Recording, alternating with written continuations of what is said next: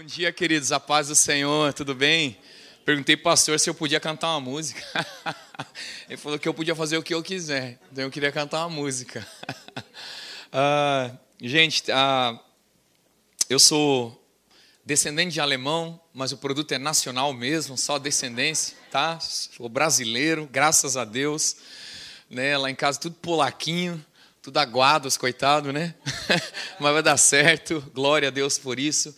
É, sou casado com a Michele. Eu sempre falo que ela é a mulher mais linda do mundo para mim. Né? E é assim que tem que ser. Cada homem tem que enxergar a beleza única que a sua mulher tem. As outras também são lindas para outros, né? Mas a sua esposa ela é linda para você. E, e, com ela eu tive dois filhos. Né? A Raquel tem 14 anos a partir de quarta-feira agora e o Samuel ele está com 9 anos. Somos uma família feliz amamos a Jesus, amamos servir a Deus, é, amamos os filhos de Deus, e é tão bom né, a gente viver essa, essa intensidade do reino de Deus. O Senhor, desde que eu era criança, Ele me chamou para para servi-lo com dons. Me deu alguns dons, algumas habilidades, né? A música é uma delas, não sem estudo, né? Porque para você é, ser bom em alguma coisa, ou pelo menos ser melhor em alguma coisa, você precisa se dedicar, precisa estudar, vai para cima, né? Você pode ser um autodidata, mas você vai precisar estudar, você vai precisar pesquisar, né? E isso é muito importante. Eu acho que isso é um dos motivos porque essa igreja insiste tanto na escola Atos. Né? A escola Atos, ela não substitui a sua devocional e você buscar e conhecer o Senhor, mas ela te ajuda a destravar algumas coisas que você não sabe como buscar o Senhor e conhecer.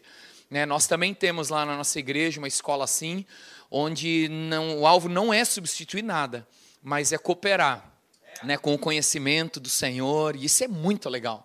Uma vez lendo Hebreus, eu, me, eu fui confrontado com, ou melhor, eu fui encorajado, eu fui despertado, eu fui é, transformado quando eu li. Você não sabe que é a bondade de Deus que te conduz ao arrependimento? E parece que caiu por terra na minha cabeça aquela ideia de que, ah, se a pessoa não vem para Jesus pelo amor, ele vem pela dor. E aí eu lembro que eu li em Apocalipse que dizia que por causa das pragas, dos tumores, as pessoas blasfemavam contra Deus me pareceu haver uma incoerência, né? Que na verdade, por causa da dor, as pessoas não se achegam a Deus.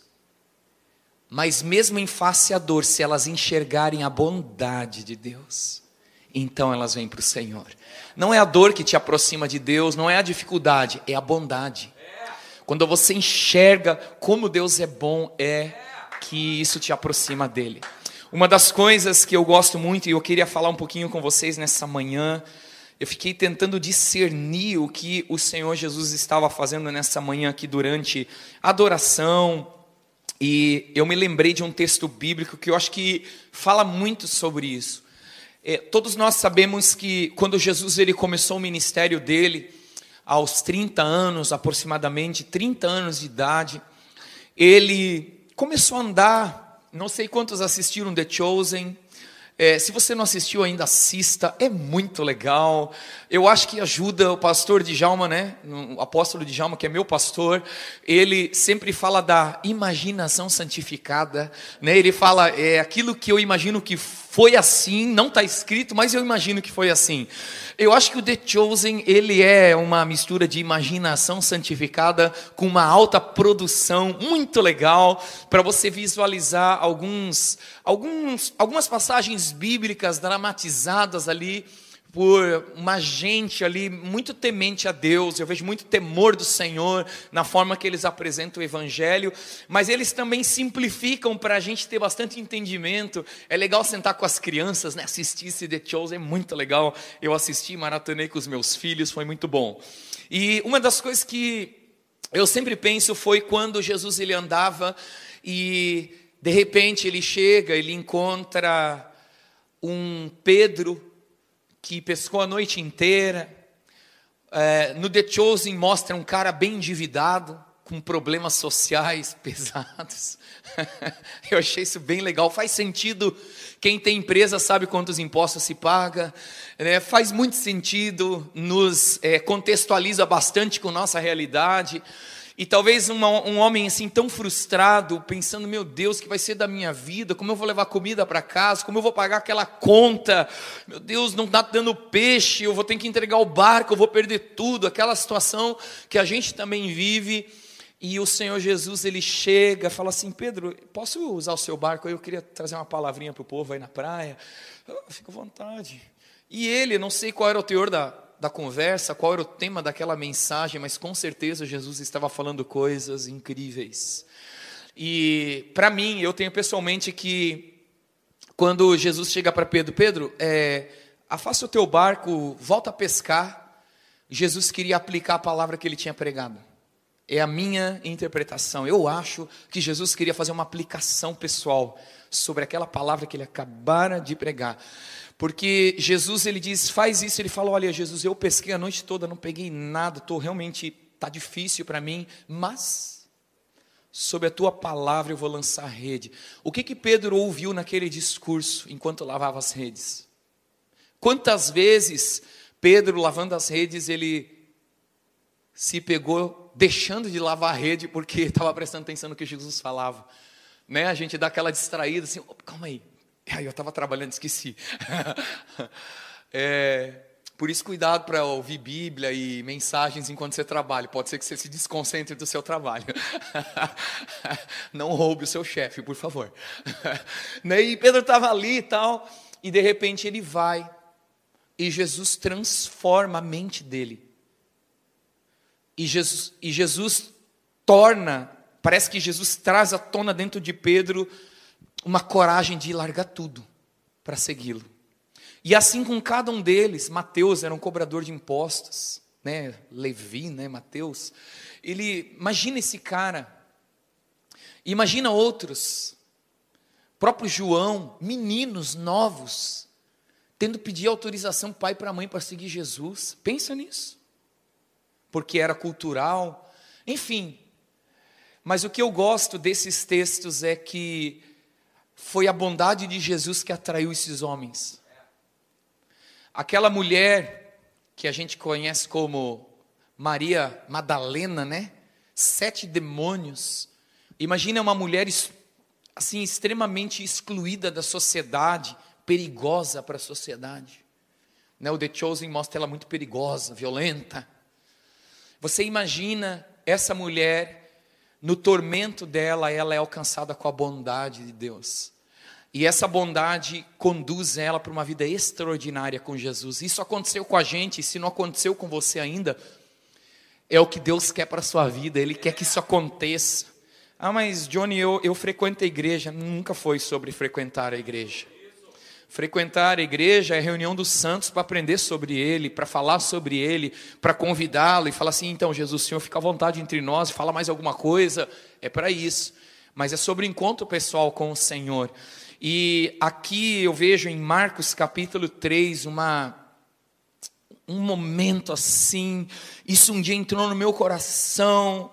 É, e eu quero compartilhar com você nessa manhã, Marcos capítulo 3, versículo 13 em diante.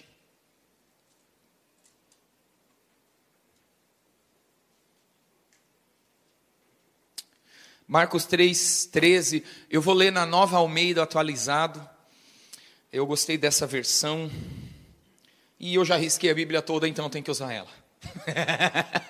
né, irmãos? Sabe aquela Bíblia que. Eu tenho duas Bíblias muito riscadas. A Bíblia que eu ganhei em 96, que foi a Bíblia que eu fiz seminário, foi essa Bíblia.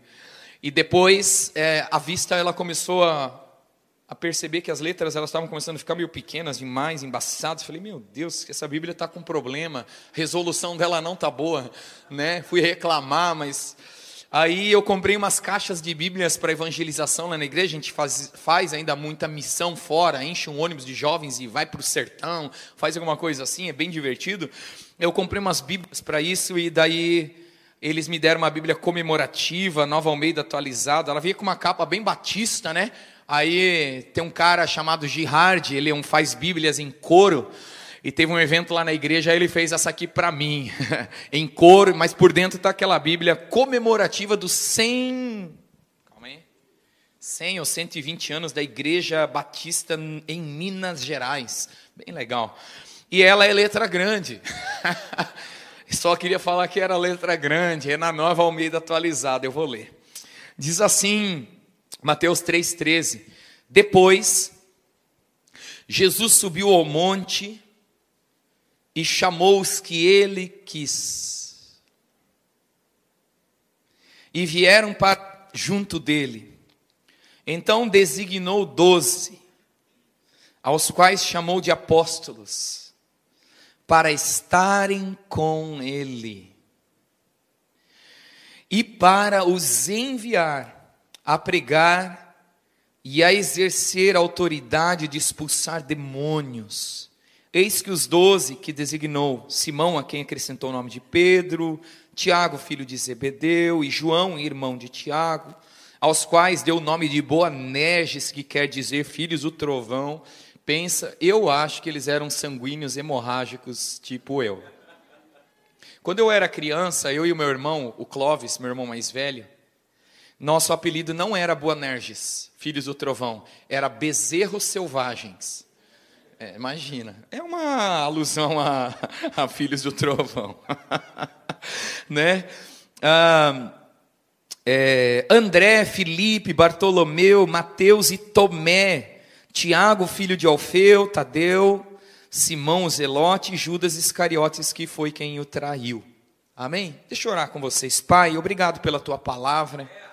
Como eu amo a tua palavra, porque ela me inclui num propósito eterno, e ela me faz enxergar que, embora eu seja cheio de falhas, imaturidades, sonhos errados, planos egoístas, o Senhor tem um projeto maior para a minha vida, e Ele vai além do exterior, Ele vai além daquilo que às vezes eu projeto para futuro, para presente e que está fora de mim ele é muito mais forte porque ele fala daquilo que o Senhor quer fazer dentro de mim.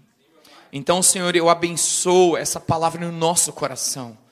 Que nessa manhã o Senhor possa falar conosco de uma forma extraordinária e simples, no nome de Jesus. Queridos, esse texto aqui que eu li, eu acho que uma das ênfases do que ele vai falar para nós né, além do que eu já disse, da forma bondosa como o Senhor nos atrai, porque foi a bondade que nos atraiu, é, vai falar sobre um Deus que nos separa para nós colocarmos as coisas em ordem. Você entende isso? Deus ele nos chama e ele nos separa para colocar coisas em ordem. E eu gosto muito dessa palavra porque quando Jesus ele vai escolher os doze, vai designar doze, ele se separa para pôr em ordem. O Senhor Jesus sobe ao monte. O Senhor Jesus ele gasta um tempo ali. Ele passa um tempo na presença do Pai. O pastor Paulo Canuto ele diz que Jesus fica 12 horas no monte. E ele diz, vocês conhecem o pastor Paulo Canuto, né, irmãos? Né? Tocho, azulão, galera né? Pastor Paulo Canuto ele diz assim que Jesus ele orou por uma hora por cada um dos doze que ele escolheu, até para escolher o cara que traiu ele, até para escolher o cara que o negou, até para escolher os outros que fugiram e deixaram ele sozinho. Ele passou uma hora de uma noite orando por cada um deles. Eu acredito muito nisso. Porque Jesus ele era muito intencional em tudo que ele fazia. E ele não escolhia aleatoriamente, ele o fazia porque ele via no coração de Deus o desejo do Pai escolher cada um dos filhos. E a primeira coisa que eu acho interessante desse texto é que Jesus ele sobe e quando ele vai chegar diante dos seus discípulos, ele escolhe aqueles que ele quis. E você pode é, ontem de manhã nós ouvimos uma palavra do apóstolo Cristiano e ele falava desse espírito de orfandade que existe no nosso coração, no seu e no meu. Muitas vezes a gente precisa confrontar ele porque ele de alguma forma ele vem é, querendo nos fazer nos enxergar menor do que nós somos. né, dizer assim, é, tá vendo, você não merece, olha como você é pior que ele, olha, sabe aquela, aquele, aquele sentimento assim, ruim que às vezes vem em nós, ele vem, e você pode enxergar esse texto dessa forma, pensando, é, Jesus, ele faz acepção de pessoas, ou você pode enxergar ele da ótica que eu enxergo, se Jesus ele escolheu os que ele quis, e ele te escolheu, ele me escolheu, é porque ele nos quis. Ele nos quer, Ele quer cada um. Pensa num Deus que ama todos e quer a todos, mas Ele espera a resposta. Ele não pode dar a tua resposta, Ele pode fazer o convite e esperar a tua resposta. E eu tenho aprendido muito sobre o Deus que responde respostas, né? o Deus que se manifesta quando eu respondo. E aqui esses discípulos, eles foram encontrados pela bondade de Deus. Jesus foi lá e escolheu, ele quis cada um deles. Ele quis Judas. Jesus não escolheu Judas para que Judas se suicidasse. Jesus escolheu Judas para que Judas tivesse a oportunidade de conhecer o reino de Deus, de mergulhar no reino de Deus e de ser um grande apóstolo de Jesus na terra. Mas infelizmente, Judas ele se deixou levar por ambições, por sentimentos, é, por rejeições, por remorsos. E ele não soube lidar com isso, embora andasse com Jesus por três anos e meio aproximadamente. E é o que acontece às vezes com a gente, mas eu quero que você entenda nessa manhã que o Senhor te escolheu, Ele te quis, Ele quer você. Se você está vivendo um momento bom, se você está vivendo um momento ruim, o momento não te define. O que define você é a escolha de Jesus ao teu respeito, mas o que vai mudar o seu momento e o que vai definir a sua vida num processo de definição de vida é a sua resposta. Você precisa responder ao Senhor. E então, de repente, Jesus chama esses caras e o texto diz que eles vieram a Ele. Eles deram a resposta, eles vieram. Hoje o Senhor está te chamando para mais perto. Hoje o Senhor está, eu creio, irmãos, Deus está te chamando para ir a um lugar mais profundo com Ele, porque é um ano de manifestação abundante de Deus. Então é um ano de uma resposta abundante minha a Deus. Eu preciso responder. Para que eu viva interaja com a abundância daquilo que Deus vai fazer, eu preciso responder. Então o Senhor aqui, Ele está é, separando para colocar em ordem os seus discípulos. Ele se separa para colocar, e agora Ele coloca eles em ordem, fazendo um convite, e é isso que eu creio que o Senhor está fazendo nessa manhã. Ele, o texto diz aqui, no versículo 14, que Ele designou doze aos quais ele chamou de apóstolos. Ele estava colocando aqui, ó, vocês vão ter uma missão especial, vocês vão ser meus apóstolos. Mas como vai se dar esse processo de ser um apóstolo de Jesus? Aqui nesse caso, e aqui nós poderíamos aplicar como sermos discípulos de Jesus, sermos seguidores de Jesus, sermos os the chosen. Não é? Sermos aqueles que vamos seguir a Jesus. Qual é o critério para eu ser um representante de Jesus? Irmãos, eu, a igreja, ela não é um correio. Eu passei lá em, no Rio de Janeiro, aqui no Rio de Janeiro, porque aqui também é Rio de Janeiro, né, irmãos? Tudo aqui Rio de Janeiro, meu Deus, coisa linda. Tudo é lindo, né? Aí eu passei lá na, na estação dos Correios, lá no, no prédio enorme dos Correios que tem aqui. A igreja não é um correio, onde você é contratado para levar um recado para as pessoas a respeito de alguém que você nem faz ideia de quem é. Porque é isso que o carteiro faz. O carteiro ele entrega uma carta, ele sabe o endereço, ele sabe onde ele tem que ir, porque está tudo lá certinho, ele tem um mapa, ele sabe, ele vai lá e entrega, mas ele não tem compromisso nenhum com a mensagem, ele não tem compromisso nenhum com quem envia a mensagem, com a pessoa da mensagem, nem com o receptor da mensagem, ele só cumpre o papel dele. Igreja não é isso. Se Jesus quisesse que você é, fosse um pregador do evangelho, simplesmente, ele ia falar: Eu quero que você pregue o evangelho, vai lá, fala de mim, beleza? O que você quer que eu fale? Fala isso, isso, isso, beleza, você ia. Mas não é isso que ele faz. Nós não somos papagaios do reino de Deus. Porque papagaio repete tudo que o seu dono fala, sim ou não? Ele ensina lá. Mas qual que é a capacidade de raciocínio daquele papagaio de, de poder ter um diálogo com você? Zero. Jesus ele não quer isso para nós. Jesus ele e aqui está o mapa. Aqui é um mapa para mim. Isso aqui é um, é um mapa para você e para mim. Jesus ele chamou, né? Os quais ele chamou de apóstolos. Com qual objetivo? Estarem com ele. Aqui a gente pode ir para casa, irmãos. Sabia? Sabe para que, que Jesus te chamou? Não para te livrar do inferno simplesmente, que a gente estava indo para lá sim, é verdade, tá? Só para avisar, hashtag nós estávamos indo para o inferno. Mas Ele nos chamou não só para nos levar para o céu, porque nós vamos morar assim na eternidade com o Senhor, Jerusalém aqui, lá, cá, não importa. É com Jesus e o resto é resto. Agora ele chamou aqueles doze e ele nos chama para estar com ele. E eu acho muito legal, você já leu, já pesquisou, não sei se você tem acesso à Bíblia Strong, onde tem as palavrinhas originais no Strong. Estar com ele é muito mais do que estar com ele na língua portuguesa. Estar é a palavra ômega. Ômega é a última palavra do alfabeto grego. E ela tem um significado, e o significado da palavra ômega é ser.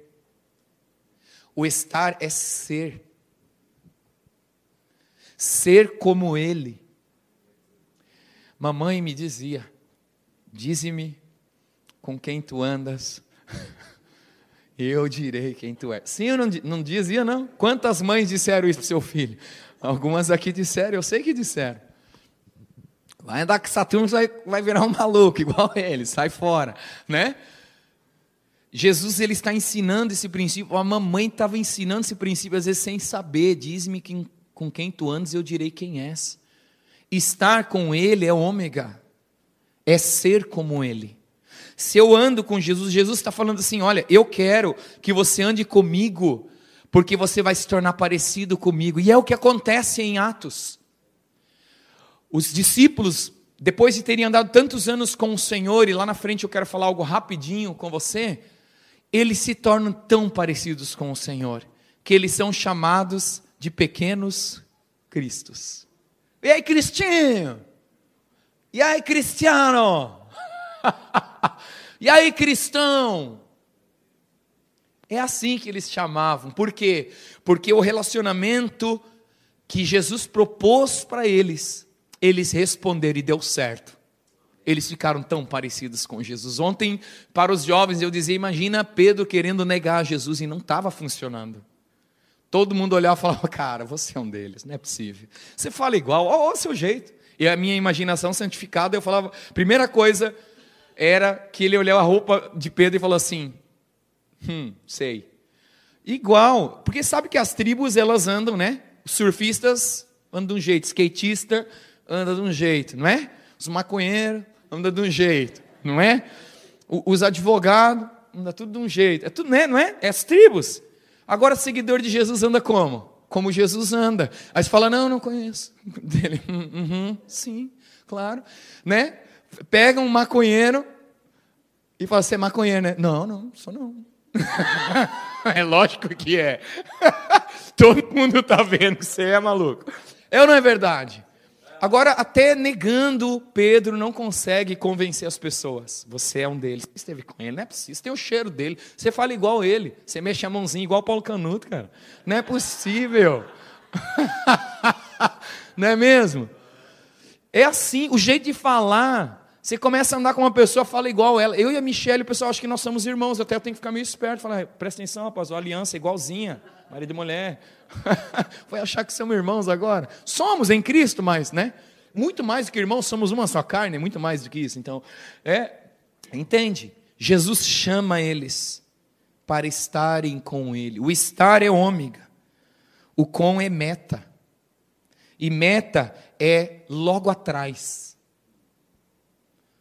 E talvez traduzindo na língua portuguesa, a nossa meta, o nosso alvo é seguir Jesus é ir logo atrás dele. E a outra palavra ele é a palavra autos, que é ele próprio. É a palavra ele próprio. Então eu traduzo assim: é eu ser seguindo Jesus como ele próprio é.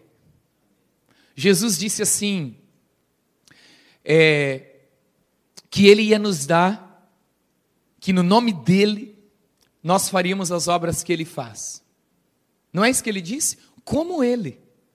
Mas ele diz, e ainda maiores. Ele está falando de um desenvolvimento de vida com o Senhor que vai produzir as mesmas e maiores. Sabe por que maiores? Eu acho que por dois motivos, pastor. Dois. Um é que nós somos mais. Jesus era um. Olha quantos tem aqui. Se todo mundo saindo fazer as obras que Jesus fez, então elas vão ser maiores em números, porque é muita gente. Esse é o primeiro lugar. Segundo motivo que eu acho é porque Jesus só teve três anos e meio. E nós temos a nossa vida toda.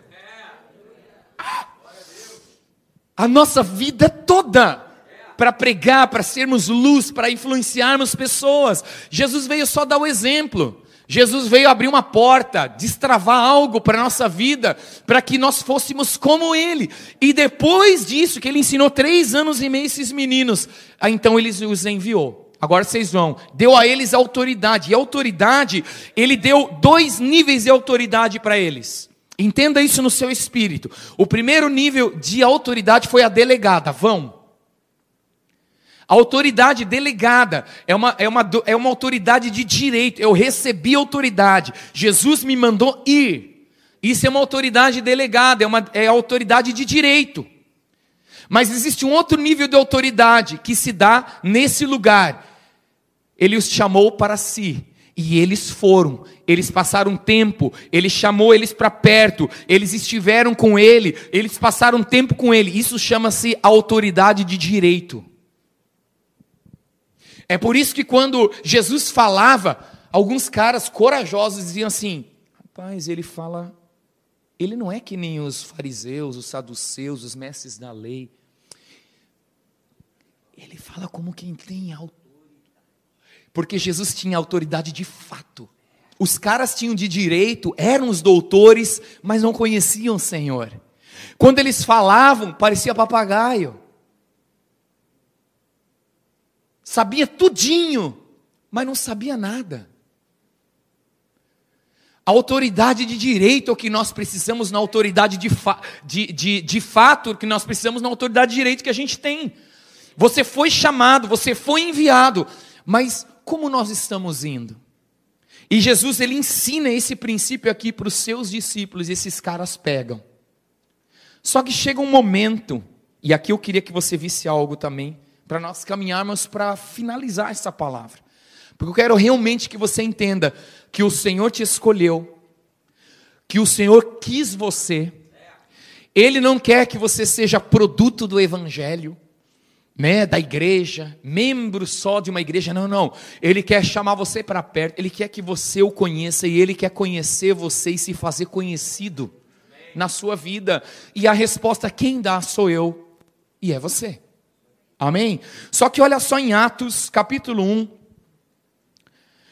Antes de Jesus, ele subir aos céus, ele chega para os seus discípulos, esses caras que ele andou por três anos e meio, e ele diz assim: Olha, eu já falava isso para vocês antes, tal, mas chegou a hora, eu né, vou ter que dar um vazar aí, né, venceu aí minha, meu visto.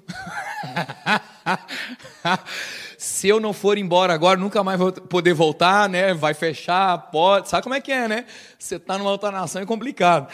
E aí, Jesus ele fala: Olha, eu vou dar algumas instruções para vocês. E olha que incrível o versículo um, de número 4. E comendo com eles, deu-lhes esta ordem. Atos 1,4 não se afastem de Jerusalém, mas esperem a promessa do Pai, a qual vocês ouviram de mim. Porque João, na verdade, batizou com água, mas vocês serão batizados com o Espírito Santo dentro de poucos dias. Jesus já tinha soprado sobre eles o Espírito Santo. Esses caras já tinham recebido, esses discípulos já tinham recebido uma experiência profunda com o Senhor. Mas Jesus agora ele está falando o seguinte: ó, sabe aquela experiência que vocês tiveram lá quando eu soprei? Eu estou usando minha imaginação santificada, ok? Sabe aquela experiência que vocês tiveram? Então é o seguinte: eu preciso ir, mas eu vou deixar a pessoa da experiência com vocês. O Espírito Santo virá e ficará para sempre com vocês. Mas o que, que você precisa fazer? E no nosso relacionamento com o Senhor há uma chave inegociável do reino de Deus, que sabe qual é? Obediência.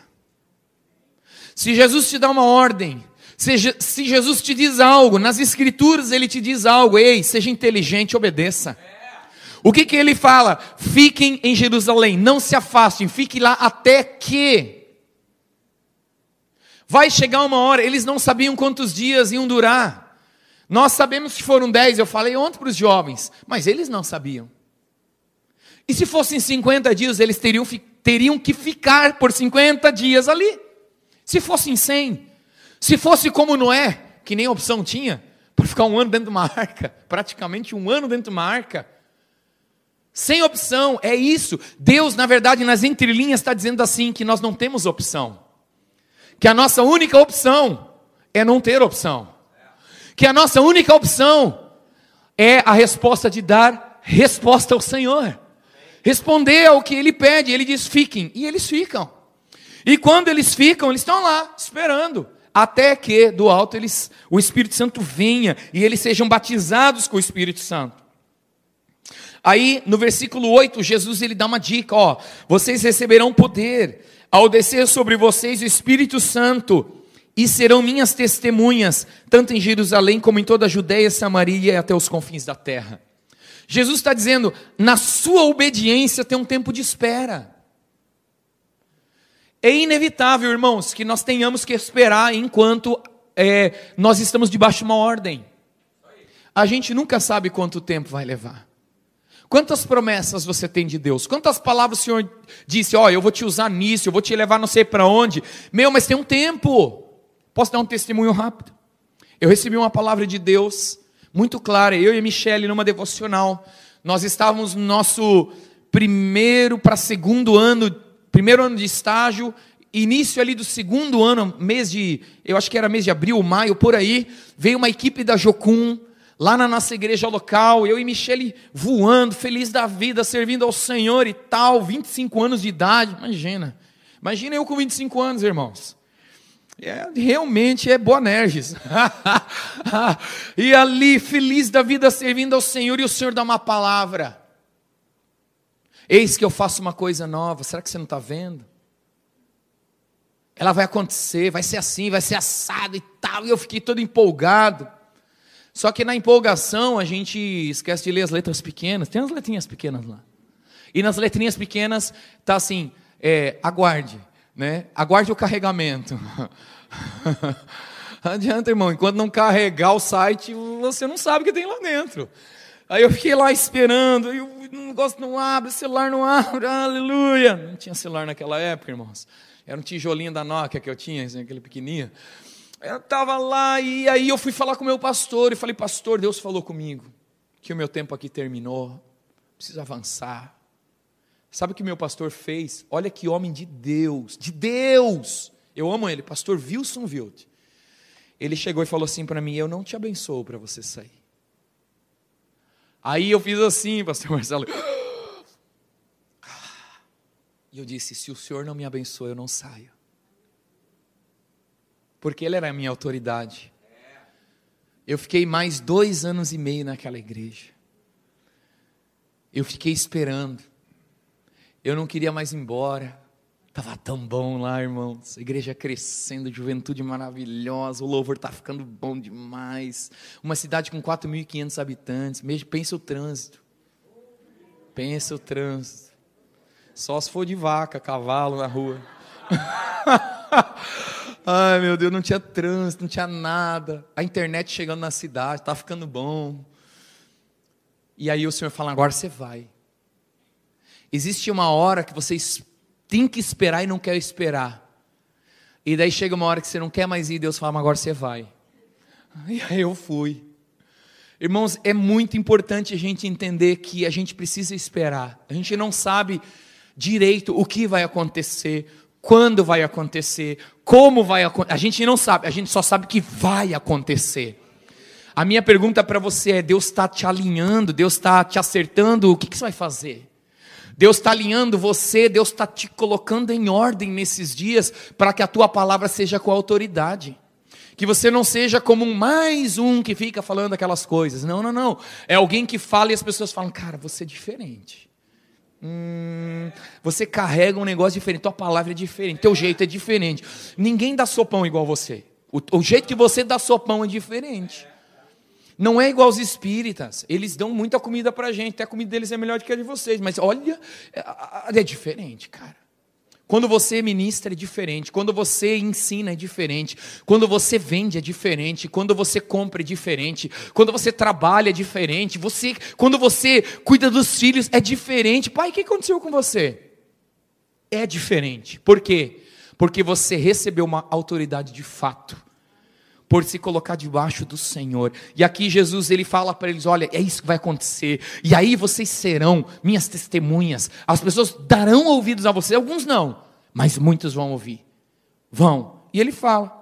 Depois, um pouquinho para frente, Atos capítulo 2, versículo 4 diz: Todos ficaram cheios do Espírito Santo.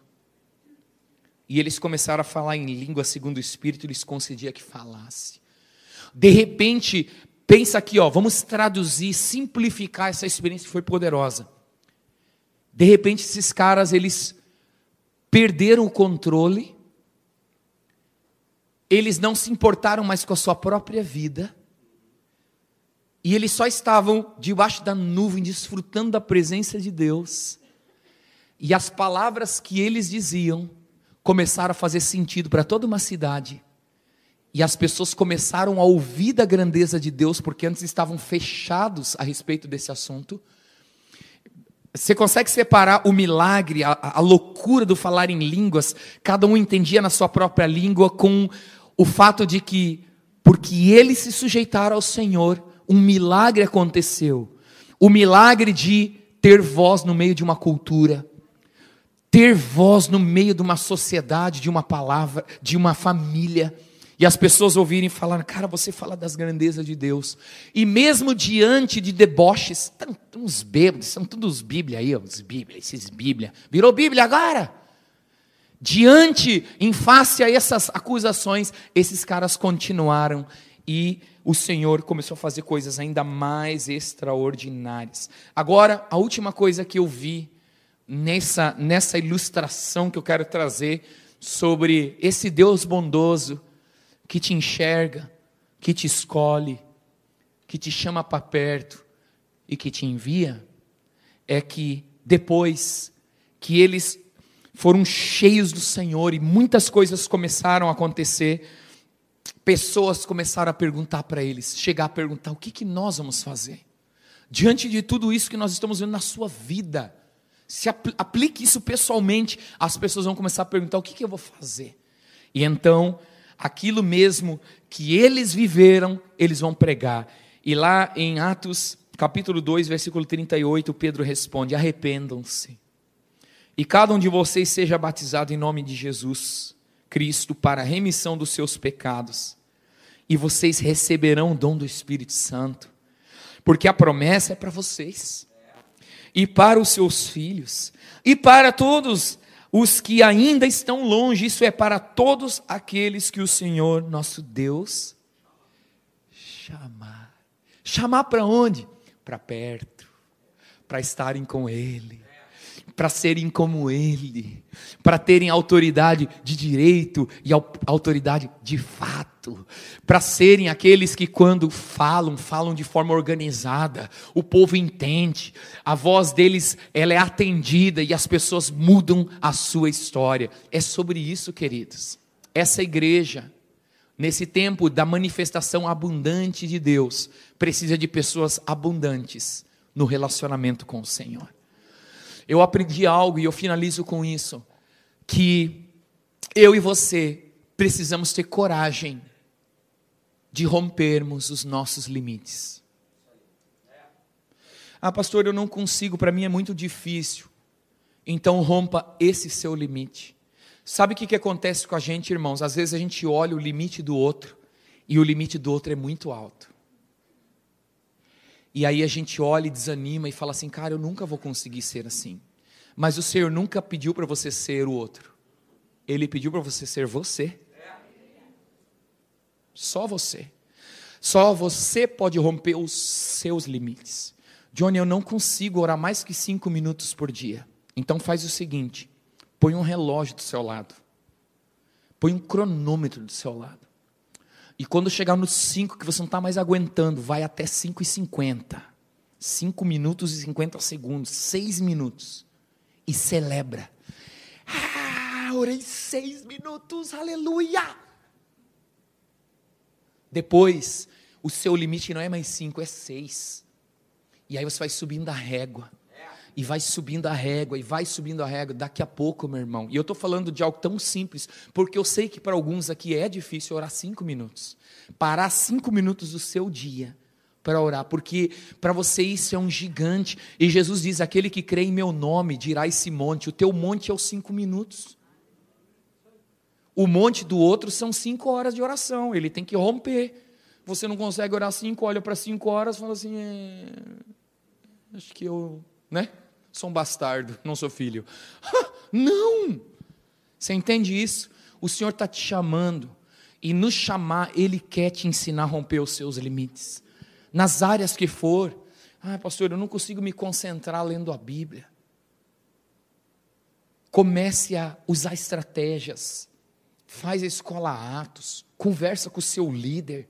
Chama ele, pastor, ora por mim sabe, se coloca num lugar de vulnerabilidade, coloca, coloca a sua dificuldade. Às vezes o segredo está só em confessar que você não consegue.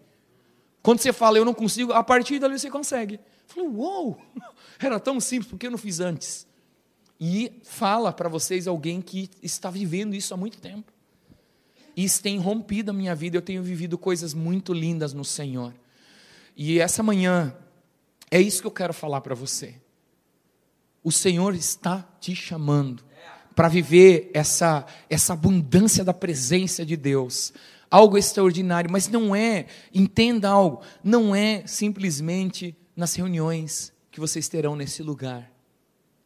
Se a vida é abundante, onde você passa a maior parte do seu tempo? Aqui dentro? É lá fora, é lá em casa, atrás de fogão, atrás de, uma, de um computador, em cima de uma máquina, no volante de um carro pilotando uma moto para fazer entrega, na escola, junto com os amigos. É ali que é a sua vida, é ali que o Senhor quer manifestar a abundância da sua presença. Só que ele só vai poder fazer isso na medida que você vai rompendo os seus limites, dando respostas, dando respostas, falando, Deus, eu vou dar resposta cada vez mais, até que você vai ser pego de surpresa.